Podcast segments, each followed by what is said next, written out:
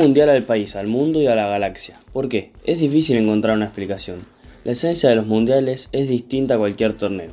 Gritar un gol con tu amigo fanático de otro club, los partidos en las escuelas, oficinas, plazas y restaurantes, el intercambio de figuritas en el recreo, los fixtures que se reparten en todos lados, eso es el mundial y así se siente en un país como el nuestro. En esta ocasión narraremos la clasificación y participación de la selección argentina en el Mundial de Sudáfrica 2010, con los testimonios de dos periodistas, egresados del Círculo de Periodistas Deportivos, Oscar Barnade y Eduardo Bolaños. Argentina llegaba a Sudáfrica 2010 tras una de las eliminatorias más difíciles de su historia. Las primeras 10 fechas serían bajo el mandato de Alfio Basile. Tras un rendimiento irregular, el Coco renunciaría a su cargo en octubre de 2008, siendo reemplazado por Diego Armando Maradona. El Pelusa asumió como DT de Argentina sin tener casi experiencia en el cargo y con un objetivo claro, clasificar al Mundial. Tras un margen poco positivo, el equipo llegaba a la anteúltima fecha en la quinta posición, ubicado en zona de repechaje. Argentina tenía que jugar contra Perú en el Monumental, obligado a ganar para llegar a la última fecha dependiendo de sí mismo. Perú fue el peor equipo de esas eliminatorias, pero en ese partido no se notó. Argentina llegaba al final del partido 1 a 0, pero Perú en el minuto 44 bajo una tormenta torrencial empató el partido, dejando a Argentina fuera de Sudáfrica aunque tres minutos más tarde, para la felicidad del pueblo argentino, Martín Palermo marcaría uno de los goles más gritados en la historia de la selección. Posteriormente, el relato de gol de Martín el Titán Palermo. Desde la derecha, qué sé yo, quién entró un morocho para allá, viene el centro, la pelota le va a quedar, ahí está Di María en el área, se abrió, mete centro, lo peinaron, llega Insúa, pégale, tiró, rebote,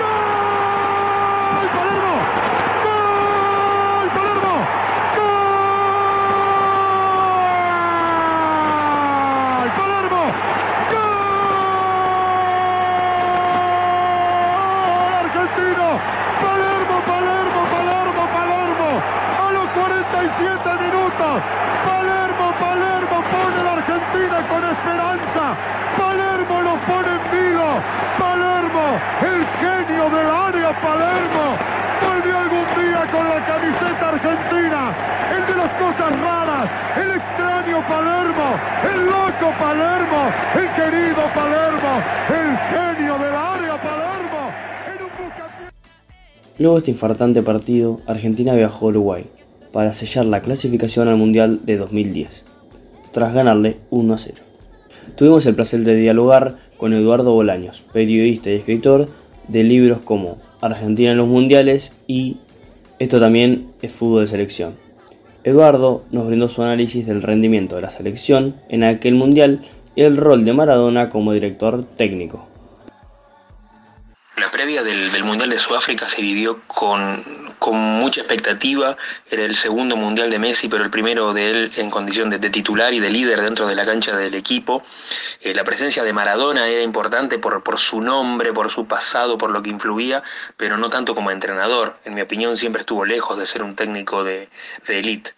Eh, la eliminatoria fue muy complicada, eh, Argentina no jugó bien casi nunca, el agónico gol de Palermo a, Perú le posibilita ir al choque con Uruguay en Montevideo con cierto alivio donde finalmente eh, se logra la clasificación. Más allá de lo que significaba Maradona, su figura, su, entorno, muchos periodistas que le perdonaban todo, sin embargo sus decisiones futbolísticas eran bastante cuestionadas.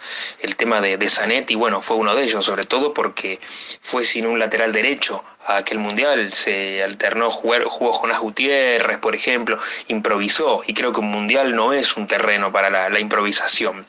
Eh, repito, lo que era Maradona no lo eximía de que sus responsabilidades futbolísticas estuvieran permanentemente cuestionadas y lamentablemente eso se vio con una eliminación catastrófica en la Copa del Mundo. Creo yo que el, paso de, Maradona como técnico de la selección era algo que mucha gente deseaba. Eh, al irse Alfio Basile, creo que Grondona encontró la posibilidad de darle ahí un año y medio a, Maradona. Si la cosa salía bien, perfecto, y si salía mal, Grondona iba a decir, bueno, yo le di la posibilidad que tantas veces me pidieron. Creo que se desperdició un año. Maradona es un ídolo extraordinario como futbolista, fue quizás el más grande de todos los tiempos, pero como entrenador siempre estuvo lejos de, un gran nivel y lamentablemente en ese mundial lo, lo demostró. El sábado 5 de diciembre se realizó el sorteo del Mundial. Argentina se incorporó en el grupo B con Nigeria, Corea del Sur y Grecia. El primer partido se jugó el 12 de junio ante Nigeria, con un gol de Heinze tras un centro de Verón. La selección empezaría con el pie derecho la fase de grupos. El segundo partido fue el 17 ante Corea del Sur, terminando en una goleada 4-1 con un hack-trick de Gonzalo Pipiti Higuaín. Con este resultado, Argentina ya se aseguraba su lugar en octavos. El último partido, ya teniendo el primer lugar bajo candado, Maradona decidió rotar y darle minutos a otros jugadores. La albiceleste le ganó 2 a 0 a Grecia con goles de De Michelis y Palermo. Una vez culminada la fase de grupos, Maradona habló en conferencia de prensa y le preguntaron qué opinión tenía de la pelota Jabulani, la cual era muy liviana y hasta se la comparaba con un globo. Esto fue lo que dijo en ese entonces el DT de la selección argentina. Yo sé que la cancha y la pelota es para los dos, pero hay un atenuante que los dos no tienen el mismo pie. ¿Eh? Entonces, ¿a quién va a perjudicar si la pelota viaja como viaja y te rebota como te rebota? ¿Eh? Volvemos a la vieja historia. Pelé, Platini, Beckenbauer, un montón de jugadores que hay dentro de la FIFA. Yo les pediría que en vez de hablar de Diego Maradona, que se fijen en una pelota, viejo. Una pelota que le haga bien al jugador de fútbol una pelota que, la puedan agarrar los jugadores de fútbol y que la puedan, le puedan dar el chanfle que quieren. Esta pelota es imposible. Yo lo viví personalmente en los entrenamientos. No dobla, viejo. No dobla. Cuando la querés tirar, cuando la querés tirar al segundo palo, se te cae. Es imposible agarrarla. Ustedes ven que hay un cambio de frente. Y la pelota viene haciendo así. Viene haciendo así. Es imposible. El cambio de frente en este mundial no vamos a ver ninguno que la pueda parar. Ninguno que la pueda parar. Ya en octavos de final, Argentina enfrentó a México, que había salido segundo en el grupo A. En ese partido el albiceleste bajó un poco el rendimiento mostrado en fase de grupos, pero igualmente pudo superar a los aztecas 3 a 1 con goles de Higuaín y Tevez por 2. Ya en cuartos de final, Alemania volvería a ser el rival como en 2006 y el partido se había transformado en una especie de revancha. En ese partido jugó muy mal y perdió con un contundente 4 a 0, quedando eliminada y aumentando esa mala racha de 24 años en sequía de títulos. Oscar Bernade, redactor de Clarín y escritor de un libro sobre México 86, habló sobre las recuperaciones de aquel mundial y cómo Argentina planificó la Copa del Mundo de 2014 con la llegada de Alejandro Sabela. Recuerdo una, una crónica de Horacio Pagani en Clarín eh, que hablaba de esto, ¿no? De que el equipo eh, tenía desequilibrio en el medio, había, era, era muy ofensivo, era para noquear o ser noqueado. Jugando con cuatro centrales en el fondo, recordando que Otamendi lo hizo jugar de lateral. Heinze por izquierda, decir no tenía laterales, pero quedó, quedó, un equipo que descompensado. Y, bueno, siempre las derrotas afectan y se buscan las explicaciones, ¿no? Así como sucedió en Suecia 58. También recuerdo una crónica de, Juan Pablo Varsky en La Nación, hablando de que fue nuestro Suecia 58 ese, partido con Alemania en, Sudáfrica.